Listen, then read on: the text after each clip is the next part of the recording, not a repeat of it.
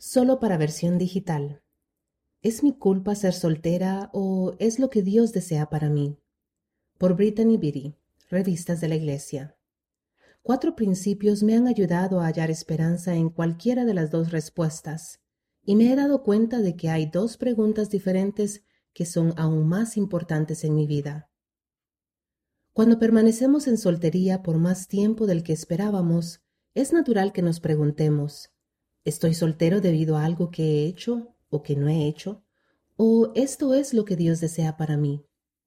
Es interesante que el responder sí a cualquiera de las partes de esta pregunta puede en principio brindar tanto esperanza como tristeza, pero al reflexionar acerca de mi estado de soltera a lo largo de los años, cuatro principios entre muchos otros, me han brindado esperanza en ambas respuestas a esa pregunta he descubierto que en realidad hay dos preguntas mejores que puedo hacer, las cuales me permiten reemplazar mis preocupaciones por gozo, propósito y progreso. Véanse los principios 3 y 4 más adelante. Principio 1. Dios puede hacer que todas las cosas obren juntamente para nuestro bien. Cuando meditamos acerca de por qué estamos solteros, Muchos pensamientos acuden a la mente, tales como ¿debía haber ido a más excursiones sociales? o ¿qué habría sucedido si le hubiera pedido a esa persona que saliéramos en una cita? Cualesquiera que sean las posibles razones, cuando nos preguntamos si estamos solteros por causa de algo que hemos o no hemos hecho, podemos hallar fortaleza en esta verdad de Doctrina y Convenios, sección 90, versículo 24. Escudriñad diligentemente Orad siempre, sed creyentes, y todas las cosas obrarán juntamente para vuestro bien, si andáis en la rectitud y recordáis el convenio que habéis hecho el uno con el otro. Aunque hubiésemos podido casarnos si hubiéramos hecho algo diferente en el pasado, podemos hallar fortaleza al saber que si guardamos nuestros convenios y nos acercamos a Cristo con fe mediante el estudio de las Escrituras, la oración y el discipulado, entonces podemos confiar en que todas las cosas obrarán juntamente para nuestro bien. Si procuramos seguir a Cristo, el Padre Celestial nos ayudará a aprender de nuestras experiencias pasadas y las utilizará para bendecirnos en el futuro. La promesa del matrimonio eterno no se perderá para quienes vivan con rectitud. Principio 2. Dios está en los detalles de nuestra vida. Cuando el presidente Henry B. Eyring, segundo consejero de la primera presidencia, dio el discurso Oh recordad, recordad, en la conferencia general de octubre de 2007, yo no comprendí el enorme impacto que éste tendría en mi vida. Sin embargo, actué de conformidad con la invitación de reconocer y llevar un registro de la mano del Señor en la vida de mi familia cada día aun cuando no he sido constante al cien por ciento a lo largo de los años, he escrito miles de maneras en que el Señor ha guiado mi vida, por lo general en maneras aparentemente pequeñas. Esta sencilla práctica diaria, y al igual que todos los esfuerzos para mejorar se requiere práctica. Me ha brindado profundo gozo al sentir la guía y el amor del Padre Celestial hacia mí tan a menudo a lo largo de cada día. La experiencia y el conocimiento también me han ayudado a hallar fortaleza y esperanza cuando me pregunto si estoy soltera porque esta es la obra que el Padre Celestial desea que realice ahora. Al escribir con frecuencia sobre la manera en que Él está en los pequeños detalles de mi vida, tengo la paz absoluta que me guiará en una de las decisiones más importantes para la eternidad. El ayudarme a encontrar un cónyuge recto y que guarde los convenios no es algo que él vaya a pasar por alto. Puedo tener confianza en que él me guiará si yo hago mi parte al vivir digna de las impresiones del Espíritu Santo, procurarlas y actuar conforme a ellas. Siento paz y gozo porque confío en que el Padre Celestial y Jesucristo guían mi vida. Si bien deseo de corazón casarme, deseo aún más seguir el plan que el Padre Celestial tiene para mí. Confío en Él porque sé que está en los detalles de mi vida. Así que, más que centrarme demasiado en el matrimonio, he procurado obtener revelación en cuanto al curso que Él desea que siga ahora en la vida y en cuanto a otras maneras en que puedo servir a mi familia y a la comunidad. Principio 3. Dios tiene una obra para mí. Dios le dijo a Moisés, Tengo una obra para ti, Moisés, hijo mío. José Smith supo por medio de Moroni que Dios tenía una obra para él. De la misma manera, cada uno de nosotros tiene una obra que realizar, y cuán poderosa puede ser nuestra perspectiva de la soltería cuando la vemos en función de la obra que Dios requiere que cada uno de nosotros realice. En vez de ver el ser soltera como algo de lo que carezco para cumplir con la obra que Dios tiene para mí, más bien descubro un propósito importante cuando lo veo como una oportunidad de contribuir de diversas maneras a la obra del Señor en los últimos días. El presidente Nelson ha enseñado, Ustedes son los hijos que Dios ha escogido para ser parte de su batallón durante este gran punto culminante en la prolongada batalla entre el bien y el mal, entre la verdad y el error.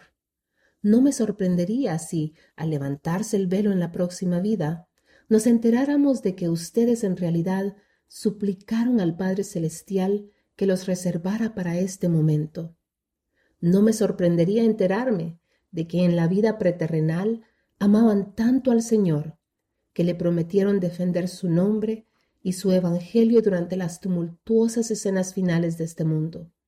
Una cosa es segura, ustedes son de la casa de Israel y han sido enviados aquí para ayudar a recoger a los elegidos de Dios. Esta perspectiva me invita a cambiar la pregunta.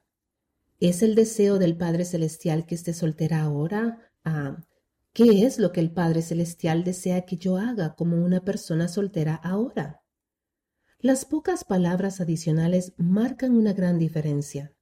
Gracias a esa perspectiva, oro cada día para que el Padre Celestial me ayude a ser digna y a estar preparada para hacer su obra donde sea que me necesite, esté soltera o no.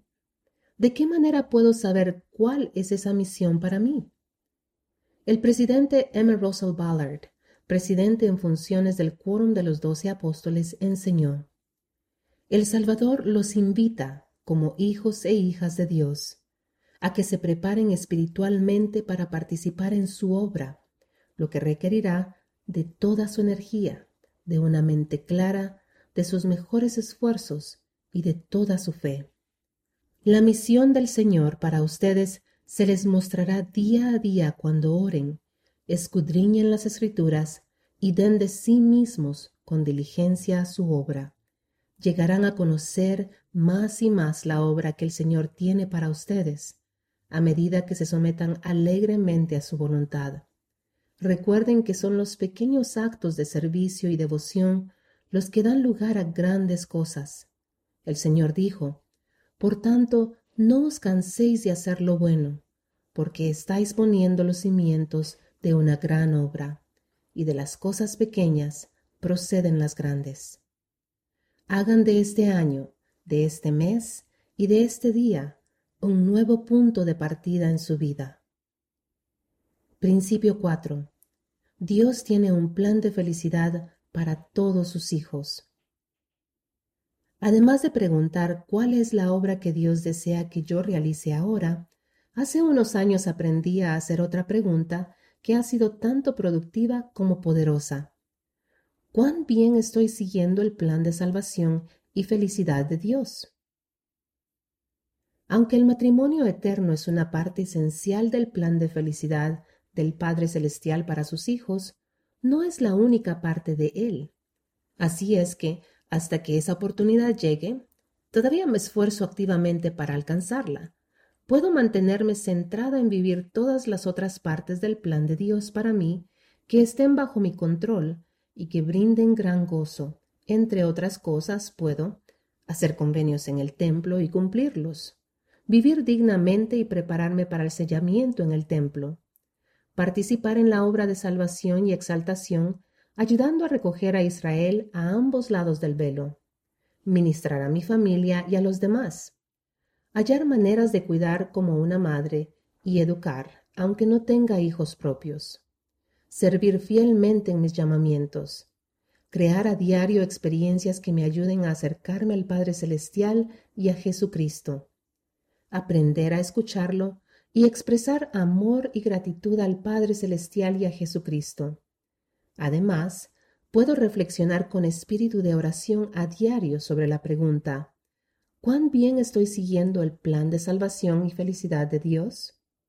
Esa pregunta siempre otorga la oportunidad de recibir revelación y de progresar. Avanzar con fe. No sé qué es lo que el Padre Celestial tiene reservado para mí en el futuro, pero procuro descubrir cada día el siguiente paso en la obra que Él desea que realice. Y sé que el día de hoy y el futuro serán hermosos y estarán llenos de gozo, porque sé que el Padre Celestial me ama así como los ama a ustedes también. Me siento agradecida de que me permita crecer línea sobre línea y de gracia en gracia, ya que el futuro podría parecer abrumador si lo viera todo de una vez he adquirido mucha fortaleza de la hermosa doctrina que dice, mis pensamientos no son vuestros pensamientos, ni vuestros caminos mis caminos, dice Jehová.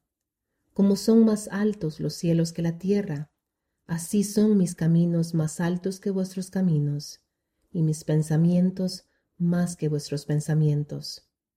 Puede que no sepa por qué todavía estoy soltera a mis cuarenta y tantos años, pero hallo gran consuelo esperanza y felicidad en el conocimiento de que el Padre Celestial conoce las razones y que Él hará que todas las cosas obren juntamente para mi bien. Mantengo la fe en que Él está en los detalles de mi vida y en que me ayudará a cumplir la obra que desea que yo realice ahora al tiempo que procuro su dirección con humildad.